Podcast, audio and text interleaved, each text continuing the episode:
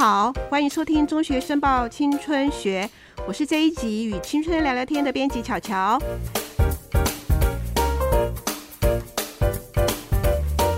距离五二零的国中会考啊，只剩两个月喽。上个星期啊，我们邀请了光正国中的林小玲主任来跟大家分析一一一年的会考社会科的考题趋势和准备的重点方向。那么这一集呢，我们特别搜集了一些考生的问题，再度邀请林主任来跟各位同学来解答疑惑。现在就邀请小林主任来跟大家打个招呼。大家好，我是光正女神小铃铛老师，很高兴又再次在空中跟大家见面喽。好的，好，感谢主任小铃铛老师再次光临。好，接下来我们就准备了六位同学的提问哦。那么首首先，我们来听听呃光正国中的肖文博同学他对于历史课的提问：历史同一时期不同地点的东西要一起背还是分开背呢？好的，我想哦，肖同学的这个提问呢，也是很多同学在准备历史科时会遇到的问题。请问小林主任有没有什么 paper 呢？嗯，我想跟大家说一下，其实啊，历史哈不是单一的，它是持续而且它是联动的。所以历史呢，它同一时期不同地点的东西，大家一定要整合一起背，因为在同一个时期发生的事情，其实多多少少都会有互相的影响。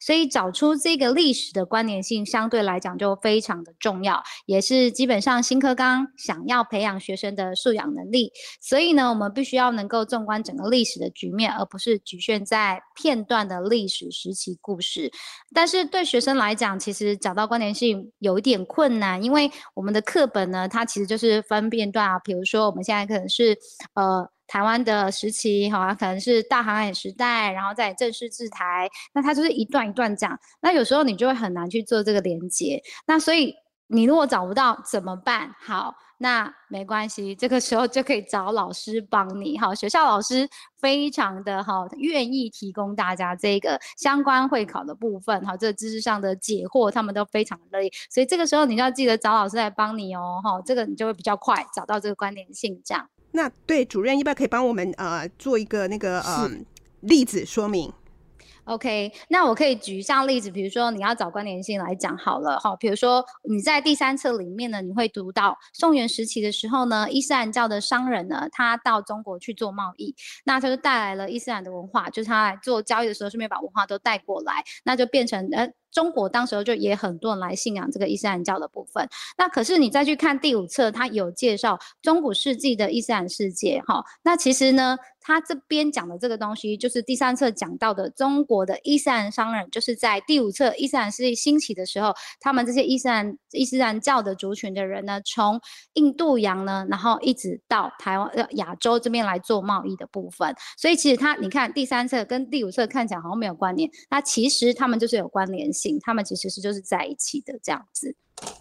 嗯，是谢谢主任的举例哈。虽然主主任刚刚说，其实要同学自己去找出这个历史事件的关联性哈，是很不容易哦。不过主任刚刚也一再强调，就说可以去可以去请老师帮忙哈。所以同学们你就不要客气了哈，好好利用这段时间哈，好好利用老师哈来帮你 啊社会科来加分。好，那接下来我们看看第二题的题目呢，我们是一个吴明荣同学的提问。我们看看他的问题是什么？怎么把台湾跟中国同时发生的事情串在一起呢？好，那其实呃，吴同学的这个问题其实是有关中国和台湾的历史事件哈。那到底要怎么样把呃台湾跟中国的事件可以串在一起呢？那问问看主任有没有什么 paper？嗯，好，呃，其实台湾跟中国啊，在历史上的关联，大概就是从大航海时代这边，就是课本有介绍的哈，就是大航海时代啊，还有清帝国时期是比较关联性的。那如果你要去记的时候呢，其实我建议大家就是从。关键人物或者是战争，好，我们去入手，因为这个地方比较有记忆点。你只要记哪个战争，好，哪个关键人物，那你就可以去找他的一些因果关系，然后去互相比较。所以，比如说，例如在呃台湾当年呢，其实清朝并没有很重视台湾嘛。那可是中法战争之后，他就突然意识到说，哎，台湾的重要性非常的重，所以呢，他就派了第一，就是我们的首任巡抚，就是我们的刘铭传，他就来台湾。那刘铭传来台湾，他有一个很大的壮举，对不对？就是在台湾盖一个铁路。那这个时候，如果他要考你的时候，哎，这是什么时期？那其实你就可以去回想、去回推说，哎，中国什么时候开始有铁路？那你就大概可以知道，就是在中国自强运动的期间开始去推这个铁路的部分，哈。那所以呢，他来台湾建铁路，就是刘铭传来的时候呢，其实就是大概是中国自强运动的期间，哈，自强运动的期间。所以你就可以去把他的事件串在一起，这样子。那包括比如说像郑成功啊，郑氏时期在台湾治台的时候，那清朝那个时候呢，也有实施海禁嘛。那他实施海禁，其实他主要的目的就是要去禁止。郑成功他去反清复去反清复明这样子，所以其实这都是可以有。它虽然是跨单元，但其实他们就是有关联性。所以基本上你就是从一些关键的战争还有人物来着手，其实基本上就会比较好做整理这样子。嗯，是的，是的，谢谢主任。那我们刚刚前两题都是历史科的哈啊，那接下来呢，我们来看看地理科的部分哈。呃，其中有呃林品瑜同学呢，对于地理的问题是什么呢？地理的地图要背大概就好，还是一定要记很细？对呀，以前读地理呀，最痛苦的就是要背地图，我当时都背得快要疯疯掉了哈。那我不知道呢，现在是不是还是这样呢？来，请问主任。啊。哦，巧巧，其实我跟你一样，我当时也是快要疯掉。而且以前啊，我们画地图，老师都还要我们以前上课的时候买本子，然后画每一个地图都把它画下来。那其实我们其实现在的，因为可能也是因为时数减少的部分，我我们没有办法就是去让学生去画地图。那所以其实你说要不要记得很细，其实是不用到记得很细很细。但是大家呢，至少一定要把这个国家或者这个州的形状，还有它的位置一定要记熟，特别是七。大洲还有五大洋的位置一定要记熟。那它的位置是指的是什么？就是经纬度的部分哈，你一定要把它记熟。那还有上课啊，我提到过的这些国家，它的位置、它的经纬度在哪边？你就是一定要把它记起来。好，那为什么我要一直强调经纬度这个东西？就是因为其实经纬度它就影响到它的气候。然后呢，其实它的地形，就是它的长相啊，好，它的长相其实也会影响到气候。那气候为什么这么重要？因为你只要知道气候，你就可以延伸到它的农作物的类的类型，那这些都可以被推出来。所以其实你不用记很细，但是它的基本的主要它的位置还有形状，你都一定要把它记熟，这样子。是，那呃，主任要举个例子吗？好啊，那比如说我举一个呃，我们的南美洲好了，那南美洲它就是赤道经过巴西的北部，所以呢，你就会发现啊，这个亚马逊的雨林啊，它的雨林气候嘛，哈，它其实就是雨林这边，它就在巴西，然后呢，它的赤道，赤道大家都知道，赤道的南北其实就是莽原气候，哈，就是所以呢，基本上它就是从。雨林，然后再延伸到莽原气候，然后所以你会发现巴西多数的气候其实都是莽原，然后你再继续往南边走哈，因为它是在南半球哈，然后往往南边南边走的时候，它就会因为有雨林的效应，那其实它应该会有一段是沙漠，但是它的沙漠面积就比较小，因为它雨林的效应哈，那但是就是在莽原的外侧就是会有一些雨。那个沙漠在那边，然后刚好又有寒流的进流过去那边，所以它就会变成有温带的地中海型气候，还有那个海洋气候都在那边啊。但是因为它越来越小嘛，大家应该想象一下南美洲的那个。呃，脑中现在有这个图，它在下面越来越小的时候，中高纬度的那一块，它的陆块面积非常小，所以照理讲应该是要有温带大陆气候，可是它就没有大陆，因为它很小，所以它就没有温带大陆气候。所以你就会发现，从它的形状，还有它的经纬度，就是纬度的部分，你就可以去推出它的这个气候类型，然后你甚至还可以推出它的这些呃。就是他们的农作物，像比如说刚刚南美洲这边，那它你会发现它种了很多，它就是可以在莽在莽原那边啊做一些作物的种植，但是他们现在通常会做经济作物比较多哈，就是像咖啡啊、甘蔗，就是热带栽培业。那为什么他们会做这个？你就说，哎，是跟它的地形有相关。对，第一个是地形在那个地方热带嘛，栽培好。然后呢，它为什么种甘蔗啊，还有咖啡呢？其实它就是殖民经济，因为它是做经济作物比较多，因为它就是被殖民，所以他们才会去开始去种这个作物。所以它就是除了到当当下的那个形状位置你记好之后，就可以推出它的农作物相关大概是哪些啊？种什么东西有时候还要再跟历史相关联，所以把它结合起来，基本上就会比较好推这样子。嗯，了解。所以用气候地形来记忆农作物或者这些呃工业原料的是最基本的哈，对不对？嗯，是。嗯，那此外就是对，那我也我也刚刚听到主任有说，就是呃，其实地图真的不用背得太细，可是呢，记住七大洲五大洋的位置一定要记熟，然后课本上面有提到的国家呢位置呢也一定要记住。好，想说我们就我就是再复习一次主任说的，那也让同学们可以印象深刻。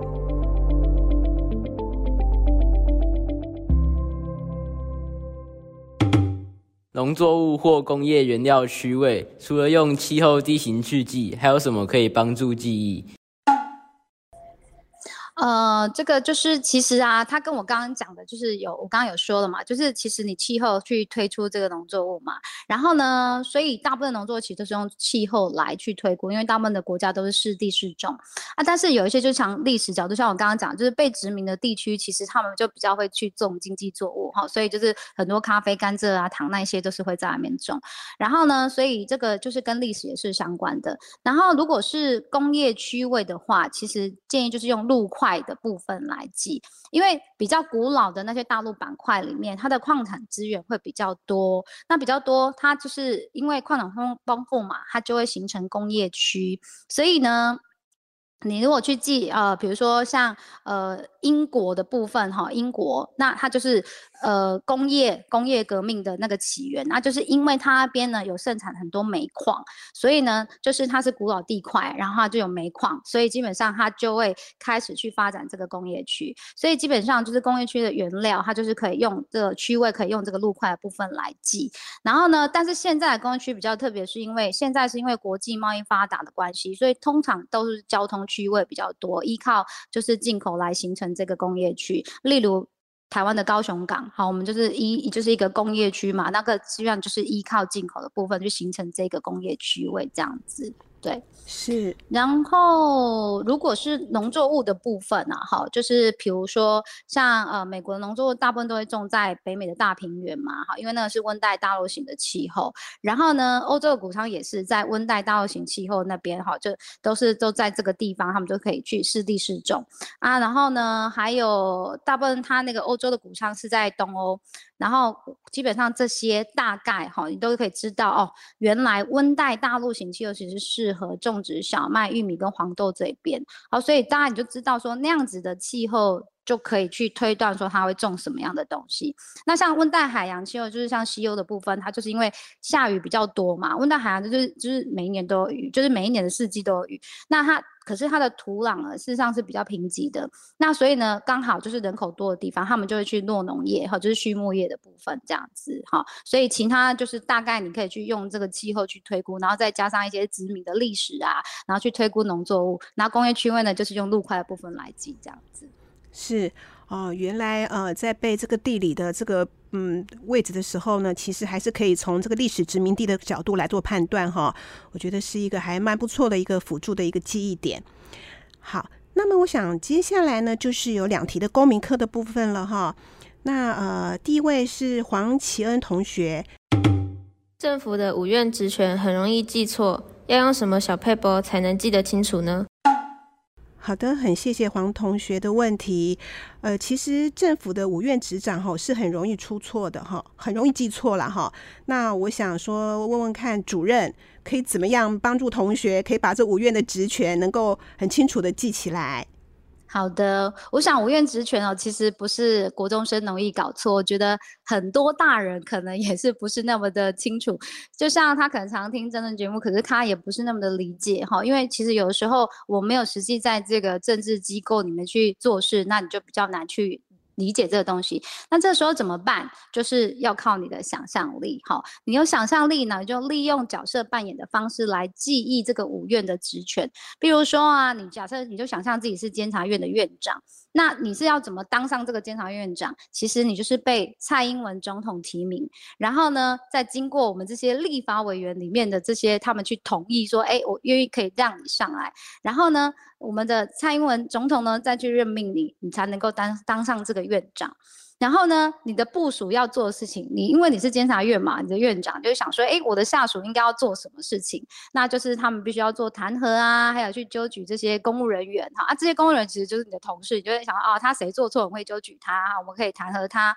然后呢，还还有一些，可是机关他做错了，好，那机关其实你就是去纠正他啊。还有呢，你还可以就想说，我还要去审查行政院那一些同事他花完这个年度预算之后的决算，那。光是你这样想一遍，你就知道你已经把所有我们这个监察院的相关职权呢，你就已经乱过一遍，你就大致上就已经记起来。所以，当你把它变成一个自己的故事的时候，其实你就很容易去把它记起来，说他这个职位是怎么做做啊，就是想说这是你的人生，然后你过这个人生，然后体验一下当院长的感觉，这样子。是哈，听主任这么说哈，用角色来扮演记忆哈，也这是个很不错的方法哟，同学们可以试试看。那我们接下来呢，要进行到最后一题了。最后一题呢是呃吴炳阳同学的问题：民法、刑法、行政法到底要怎么分辨？哦，这个民法、刑法、行政法哈，这个很有难度哦。我想连很多大人都搞不清楚。那么，请小林主任来帮我们说明吧。好，那我们来讲一下。其实，如果呃我在跟学员讲的时候，其实就是会以解题技巧来讲了。因为法律其实真的太多了哦，台湾的法律其实很多很多。那你现在才国中，你不可能把这边全部都交给他。那所以，我就是以解题技巧来跟大家讲，就是其实民法、刑法跟行政法，它其实是可以利用题目里面的关键字来做分辨。呃，举例来讲，就是比如说，我们同样都是给钱，给六千元，好，那但是如果你发现题目的关键字上面写的是赔偿六千元，那其实它就是属于民法上的损害赔偿，那其实它就是私人纠纷，只要花钱了事就结束了，好，你钱给他就没事了。那如果题目上面写的是罚金六千元，那其实罚金。你看到金，它就是犯罪行为。那其实它是触犯刑法的。你就想说，那我就给他钱就好了？没有，法院宣判之后，你就算缴完这个罚款，你以后还是会留一个案底，因为它是犯罪。好，那如果题目上面写的是罚款六千元，那就是代表它是行政处罚。好，就是政府对你的行政处分，其实就是很像我们在路边没有戴安全帽或闯红灯被拦下来开的那个单子，就是俗称的开罚单。那其实基本上呢。这个开罚单呢，它其实是不会有案底的，那你就是钱缴完就可以了哈。所以其实简单的说，民法它其实是私人之间的纠纷哈，就是包括身份关系啊，或者是财产关系的这些变动，都是属于民法范围哈。就是比如说结婚啊，哈，然后。生小孩啊，哈，或者是你死掉之后要呃要继承的这些问题呀，然后呢，如果是像比如说你跟人家买卖呀，哈，买东西呀，借东西呀，租东西，这其实就是民法的范围。那通常政府不太会去管这一块，因为这是私人的部分。然后呢，刑法跟行政法它其实就是比较属于政府对人民公权力的行使。那其实。刑法就是一个是有犯罪的，但但是行政法呢，其实你如果被罚的话，它就是犯法，但是不是犯罪。但是因为其实内容真的实在太多，如果我要一个一个告诉你说，哎，你触犯哪一个条规是怎样怎样怎样，其实是很难去跟你讲这么多。所以如果你判断的时候，最快速的方式就是以罚则的内容来分，那它一定会是准确的这样子。哦，了解，原来赔偿是民法，罚金是刑法，罚还是行政法。哇，连我也长知识了，真是非常感谢主任耶。OK，对啊，就是有些东西就是其实我们平常很少接触，所以就是接触之后你就大概哎，原来就是这个样子这样。好的，哇，我们刚刚六题呢啊，也都请小林主任帮我们做了一个非常啊完整跟圆满的解答了哈。那么我们这一集的节目就进行到这里，感谢台中光正国中六位同学的提问，以及小林主任这么精彩详尽的解说和分享。如果你对会考社会科仍然有学习上的问题呢，也欢迎留言给我们哦。好，那我祝大家都是可以顺利的拿到会考，就是五 A 加加，好，五 A 加加，然后社会科一定要 A 加加哦，加油！是的，谢谢谢谢巧玲主任，拜拜。嗯，好的。有关社会科的试题分析跟应考准备呢，呃，请参阅我们中学生报第五百二十八期和第五百二十九期第十版的青春方向。那这两篇的文章呢，也就是由刚刚的呃跟我们分享的呃小林主任呃亲自撰稿的哦。如果想要听更多精彩的内容，可以上国语日报社国语小铺订阅《中学生报》，连结和订购专线都在我们节目资讯栏。感谢您的收听，我是编辑巧巧，拜拜。